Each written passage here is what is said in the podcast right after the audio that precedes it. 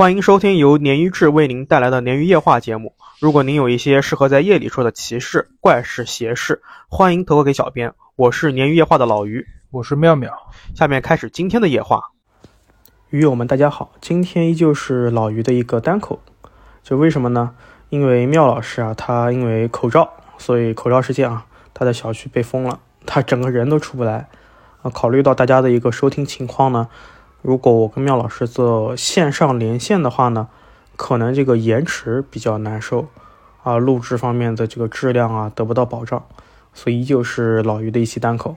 后面希望能够做一期妙老师个人的专场。在今天的故事之前呢，我呼吁咱们小红书的鱼友们多点点赞啊，因为我看到后台啊更多的是收藏、关注，所以。我来呼吁大家点点赞啊，各位小仙女们、小帅哥们，因为没有赞的话呢，我就感觉好像我们的产品质量啊、内容质量有一些问题，对吧？啊，收藏之余也帮我们点点赞，感谢感谢。OK，先来开始我们今天的第一个故事。今天的第一个故事呢，来自于我们的网友小月投稿，也不算投稿，呃，其实是老于在论坛上面看到的。所以，如有侵权的话呢，我立刻会把它删掉。这个故事是比较恐怖的一个故事，也是细思极恐，所以老于把它放在了今天第一个。小月说自己呢是一个北漂，而且呢是属于比较穷的北漂。他来北京四五年了，还是在给房东打工啊。小月说自己虽然工资不多，但因为受不了北京的这个通勤时间和这个通勤的这个交通。就咬牙租了一间离这个房公司很近的房子，那故事就发生在这间房子里面。小月刚搬进房子的时候呢，感觉整个氛围还是挺不错的。虽然这个房子有点老，但是啊，这个房东一看就是这种专门做房屋出租的啊，就是大房东啊，可能手里面不止一套房子。所以房子虽然老，但是内部装修的非常的简约而且典雅。小月说自己只看了一次新房，就租下了。住了几个月之后呢，房东虽然不是特别热情，但也不苛刻，就比较正常。小月就安心住着了。小月说自己属于那种外出一定要化妆的人，就算出门丢个垃圾也不能素颜。好在呢，这个租的这个房子啊，离公司不是特别远，所以不用每天起很早化妆啊，甚至能多睡一会儿懒觉。嗯，他说自己是单眼皮。而且眼睛不大，所以他对眼睛的妆容最为在意，每天有一半的化妆的时间都用在眼睛上。啊，为了方便呢，他就买了很多的这个假睫毛和双眼皮贴。因为考虑到这个使用的频次啊，所以他买了很大的量。啊，故事发生的这个这一天啊是个周末，小月本来约了同事出去玩。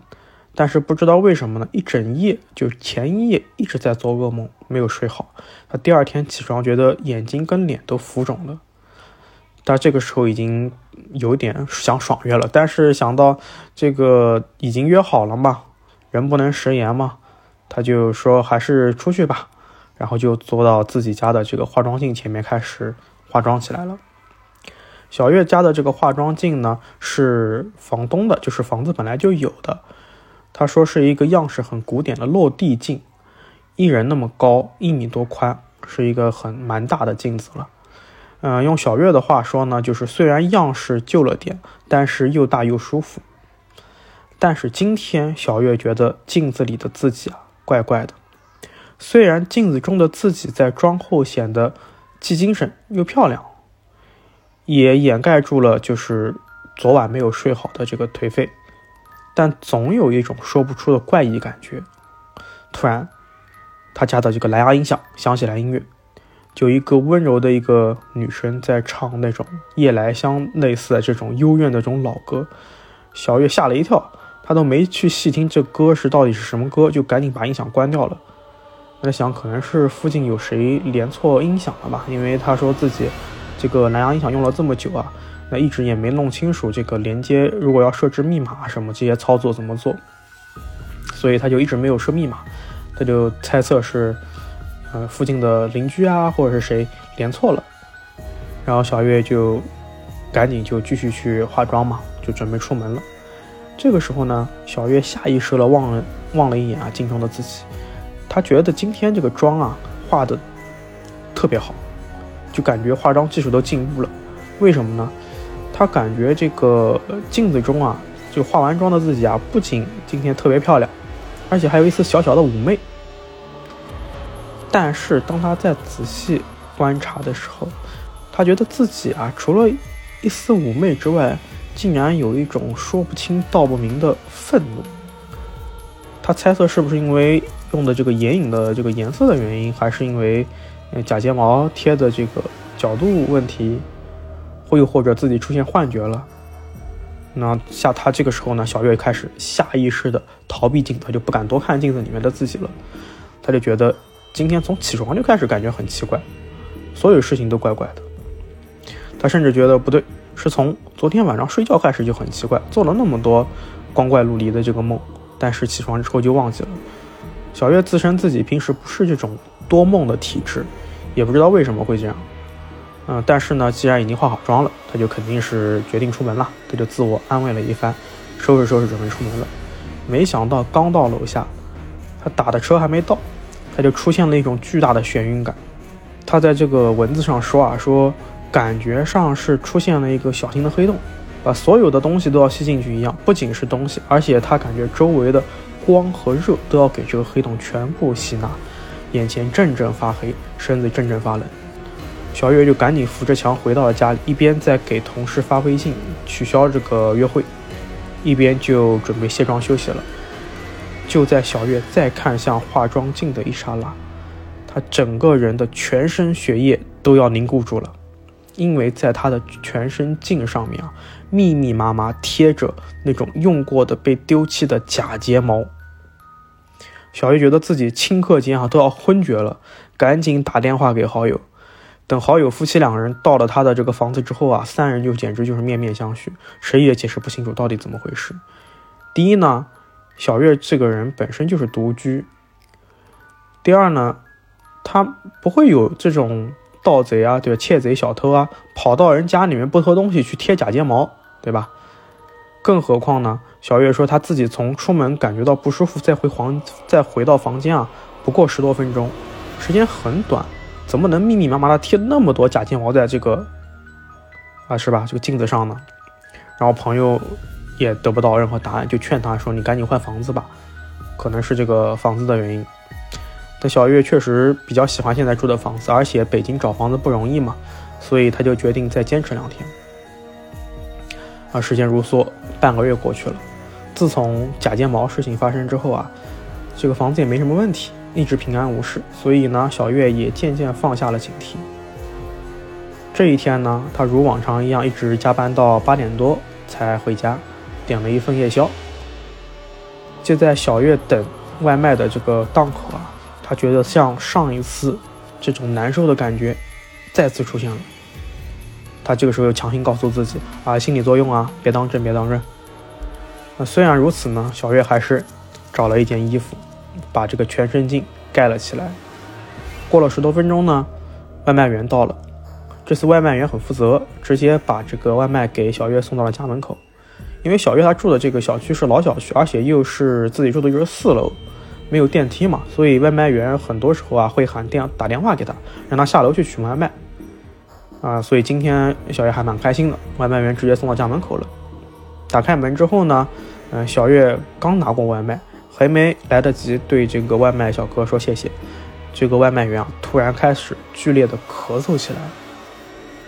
就是那种咳嗽到腰都直不起来那种，非常非常剧烈，就好像嗓子里面这个呛的东西、呛了水之类的。伴随着这个咳嗽声呢，小月觉得这个外卖员都要吐了，而不停咳，咳得特别厉害。小月说自己赶紧就回到里屋，准备去倒一杯水给这个外卖员。等他拿着矿泉水出来的瞬间，正好看到这外卖小哥哇的一下吐在门口了。这个时候，小月还没来得及做反应。就下意识的看了一眼小哥吐的东西，嗯，这也是人之常情嘛。就下意这个东西你制止不了的，对吧？虽然有点恶心。没想到啊，他看到的一地细长的东西似乎还在动，等小月定睛细看，才发现全是壁虎尾巴。小月自己咬一口吐出来了，她捂着嘴赶紧跑到厕所吐了半天。等她吐完啊，特别害怕，畏畏缩缩的蹭到门口，再去看，才发现哪有什么外卖小哥呀，哪有什么壁虎尾巴呀？虽然大门是敞开的，但是这个外卖小哥不见了。这地上呢也干干净净的，一点像被吐过的这个痕迹都没有。更何况刚才看到的那些东西什么都没有。那自己的外卖呢，安安静静的放在桌子上。啊，最后呢，小月就说他赶紧联系了房东，一刻也待不下去了，晚上随便带了一些生活用品，直接去住了酒店。夜里还发起了烧。第二天，小月拖着病躯请了一天的假。在朋友的帮助下呢，先彻底搬去了酒店，然后又找到了其他的房子，之后就再也没有发生过什么奇怪的事情了。老于觉得这事情要发在自己发生在自己身上啊，自己肯定没得救了。嗯，因为我跟妙老师啊都特别怵这些虫子呀、昆虫啊这些东西，那个假睫毛也是蛮。惊悚的，真的细思极恐。这些东西你偶尔一两个就还好，但是你要成片的话，你可以大家可以脑补一下嘛。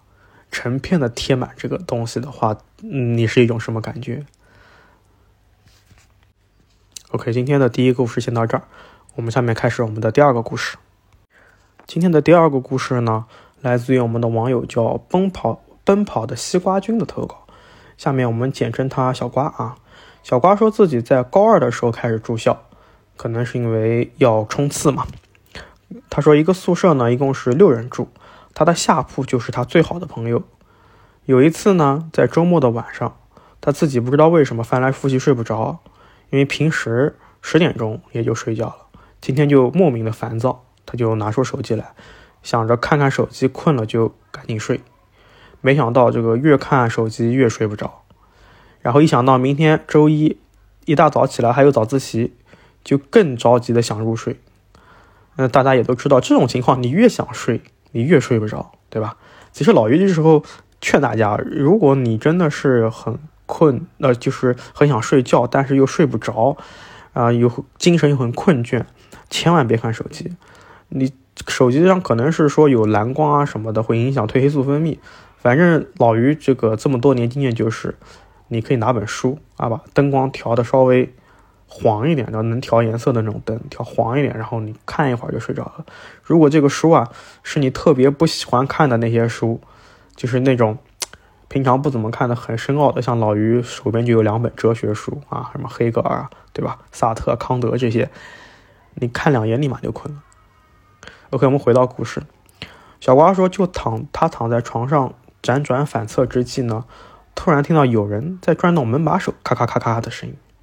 此时呢，小瓜下意识地看了一眼手机上的时间，说屏幕光在黑暗中显得特别的刺眼，上面显示的是零点十二分，就是一二一二嘛。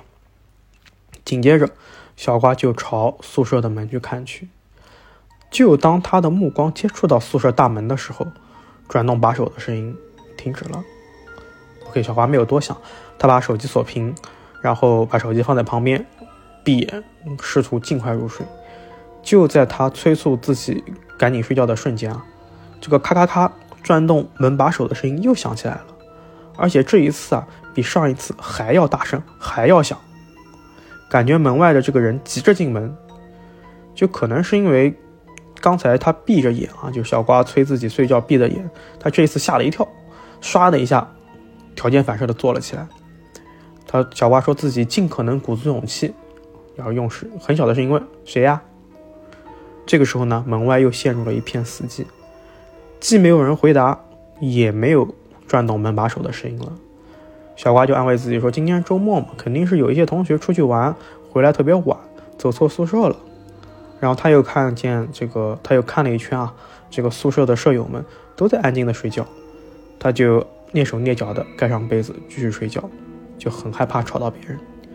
第二天呢，小瓜他也认为这个前一夜转动门把手的事情可能就是个误会，也没给别人说。然后同寝的舍友们嘛，也没有人说这件事情。这个事情看似很正常的就结束了，一直到这个学期的学期末出现了反转。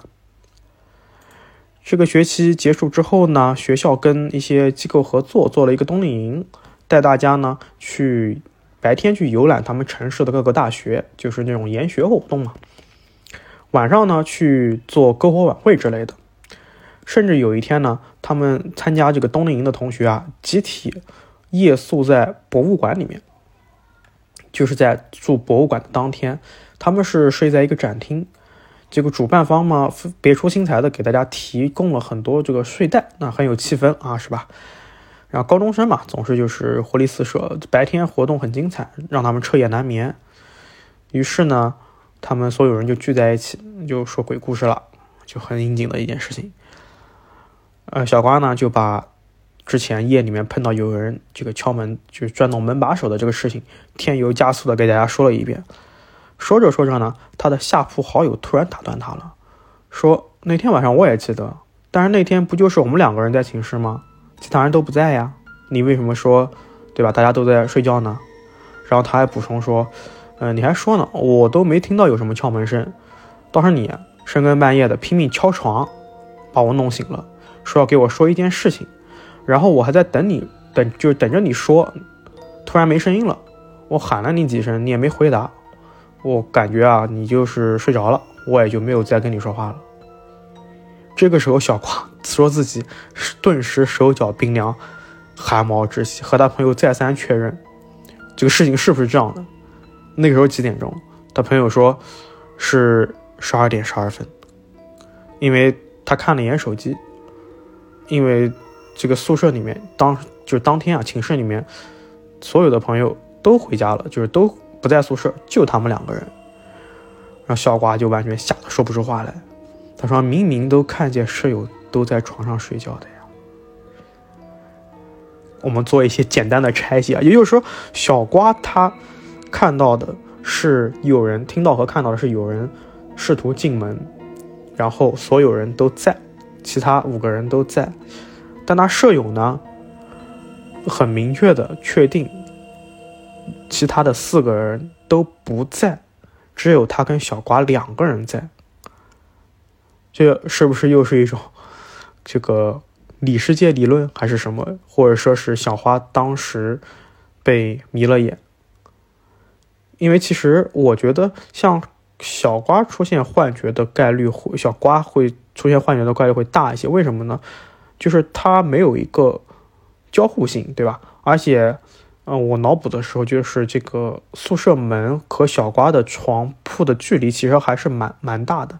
但是他舍友听见小瓜敲床，就是上下铺呀，就可能隔了半米，对吧？半半半米的距离，这个声音很明确又很近。所以其实如果这么分析下来，舍友是不是更会？害怕，因为舍友离这个事情发生的更近、更剧烈，所以老于奉劝大家，真的是碰到这些事情啊，首先不要惊慌，然后手机里面你存着一些，对吧？道家的雷咒啊，什么这种应天广元什么天尊，对吧？然后佛家的佛家就不要存了，佛家除了储存点这个楞严咒之外啊，像什么大大悲咒这些东西啊，就两面性太强了，都不要存，不要存。啊，是吧？以防万一，因为很多这种违心的事情呢，你没有一个解决方案的。有的时候，一根稻草就是你能救你的这个漂浮在水上的木板。希望大家都好啊，不要再碰到这种事情。OK，下面是今天最后一个故事啊。今天这个我们的节目稍微有点短，因为缺少了喵老师啊，继续怀念喵老师啊。今天的最后一个故事是我们的匿名投稿。我们简称他为小 A。小 A 的故事呢，也是发生在高中。他说自己呢，从小有一个午睡的习惯，所以他中午啊吃饭非常快，吃完饭呢就立刻跑回宿舍睡，跑回教室睡觉。就老于其实学生时代也是这样的，基本上我都是一个人吃饭，因为一个人吃饭没有那么多寒暄啊、沟通这些东西，赶紧吃完，十十分钟吃完饭就可以回教室睡觉了。OK，我们继续说小 A 啊。故事发生这天呢，小 A 跟往常一样，一个人在食堂很快的吃完了午饭。等他回到教室的时候啊，甚至还有几个同学还在一旁嬉戏打闹，还没去吃午饭呢，他就没有管其他人了，戴上耳机，放着舒缓的音乐，就趴在桌子上面自己睡起觉来。不知道过了多久呢，小 A 觉得左手啊压的有点麻了，准备换一只胳膊垫着头继续睡觉，但此时他意识到自己动不了了。那这样的话，就是小 A 他其实是趴在桌子上面睡的，就是还不是像现在的高端的这种课桌，因为好像现在有那种可以躺着的那种课桌了，就是操作一下，你可以把凳子躺躺的几乎是四十五度，然后你就可以直接躺着睡了，是吧？就很老很传统的。而且小小 A 还说啊，这个相对安静的教室里面，就刚才还是很安静的教室里面。此刻让他觉得全都是人。半梦半醒间呢，他就觉得周围有很多人很吵，而且不光是这种嬉戏打闹的声音，还有一些对话。但是他越想听清楚周围的人在说什么，就越听不懂。似乎这些人说的不是人话，让我想到了那个韩国的那个恐怖片《昆池岩》，那个最恐怖的，对吧？就像像穿 rap 一样的那个女鬼啊，太恐怖了。这个时候呢，小 A 就意识到可能是出问题了，然后他就心里面念阿弥陀佛，阿弥陀佛这样念，希望能尽快脱离这种状态。小 A 在投稿里面还说自己有一个带玉佩的习惯，那这块玉佩呢，正面是他的属相，背面是一个八卦。他说这个玉佩啊是自己从小戴到大的，期间呢红绳子都。换过几根了，但玉佩一直挂在自己脖子上，除了水洗澡和偶尔需要去做检查拿掉以外呢，嗯，他随时都带着，甚至上体育课跑步他都带着，只是把那个玉佩啊反反到后背后啊。跑步步的大家应该知道，如果你有带那个呃一些配饰的一些习惯，你正常放在胸前跑的话，它一颠一颠的会撞着自己嘛，对吧？你把它这个放到背后之后，它基本上就。比较平稳的贴在你后背了，这样就方便跑步了。啊，小 A 这个时候呢，就灵机一动，用他自己的话说啊，他把所有的念力和注意力都转移到玉佩上面。就当他还在就是不知道这个是会不会有用的时候，他感觉到这个玉佩开始微微发热。刚开始的时候啊，这个玉佩只是轻微的发热，小 A 都觉得这可能是自己心理作用。但是随着这个时间的推移啊，这个玉佩的温度越来越高，甚至开始发烫了。说时间一分一秒的飞逝，玉佩的温度似乎越来越高，直到小 A 被玉佩烫出了身。小 A 啊的一声就被烫醒了。他惊醒过来之后呢，哎，能动了。他就猛然的抬起头来环顾四周。他说这个时候呢，教室还是跟刚才一样，没几个人在。那赶紧拉开衣服去检查玉佩。那玉佩本身没有任何变化，还是那种很温润的感觉，也没有这种烫的感觉。但是他这个脖子下面啊，那个皮肤上面被烫出了一个浅浅的红色的八卦印记的这个小印记。OK，投稿到这边就结束了。所以这个故事其实是这个玉佩发力救了这个小 A。可你说这个玉佩应该是有过。加持啊，开过光，真的是一个有用的东西，是吧？因为一般来说，好像，呃，低配啊，低配版的这些东西就是只能挡挡了之后呢，就碎了或者坏了或者没了，对吧？它这个玉佩呢，不仅是能挡，而且还能 还能扛。所以我还下面我去有机会我去问问小 A 这个玉佩还在不在了。如果有机会啊，如果小 A 自己愿意啊，我让他。发两张图片上来，看看这个玉佩到底是什么样的，也大家也很好奇嘛。OK，今天节目里的所有的故事呢，就到这边就结束了。然后本着水节目啊，不对，是本着预告啊，呃，为什么老于要预告一下呢？就是老于在录这一期节目的时候呢，已经是十月中旬了。之前有说过，呃，主播家里面各种怪事啊，不断去延续。然后最近呢，确实又发生一些很不好的事情了。这个事情呢，我准备放在下一期跟妙老师能录一起录节目的时候，希望他能就是封封小区结束嘛，能尽快出来跟我们一起再录节目，跟大家一起来聊聊。呃，因为这个故事，这个事情呢也比较恐怖，而且目前呢也虽然没有造成实质性的伤害，但是也没有得到解决，所以老于心里面也是在打鼓。到时候呢，也希望大家如果懂行的朋友呢，能够支支招。就老于觉得，为什么家里面发生了这么多事情，但是还是相对没有太大问题？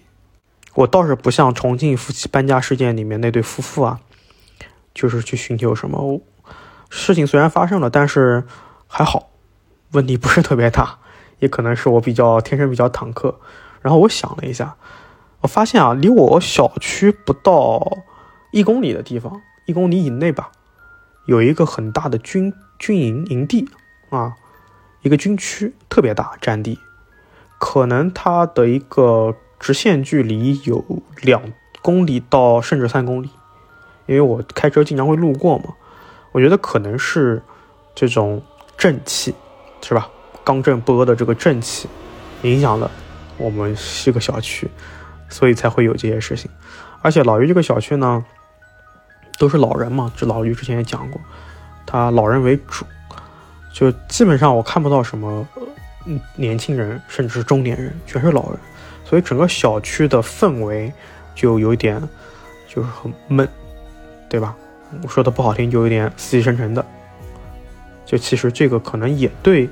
呃，从科学上面讲，因为最近不是诺贝尔奖量子力学这个事情得到验证了嘛，对吧？从量子纠缠状态上面来讲，可能也对一个人的磁场和运势有一定的影响。然后，但这个事情呢，目前发生了之后呢，确实会困扰主播，所以我估计在这周或者是下周周末，我会抽时间去南京的栖霞寺去拜一拜，然后请点东西回来，以防。发生一些意外，是吧？我希望能够一直持续不断的给大家做节目，而不是等到哪一期突然发现，哎，鲶鱼夜话断掉了啊！然后有经历的啊，是吧？有有感兴趣的朋友、网友、我们鱼友去查一查，哎，这个主播出事情了，然后把这个把我的这个故事原封不动的，呃，是吧？然后加一些修辞，搬上了其他的节目。啊，据说有一个做灵异节目的主播，怎么怎么怎么怎么，他发生了怎么怎么，那真的能做好长一个系列。OK OK OK，不砍了不砍了，今天的节目呢就到这里结束了。呃，喜欢的喜欢灵异夜话的朋友呢，可以在这个几个平台啊，网易云、喜马拉雅上面来订阅咱们的这个主播。订阅了之后的话呢，它会有，只要我更新节目了，就会有提示。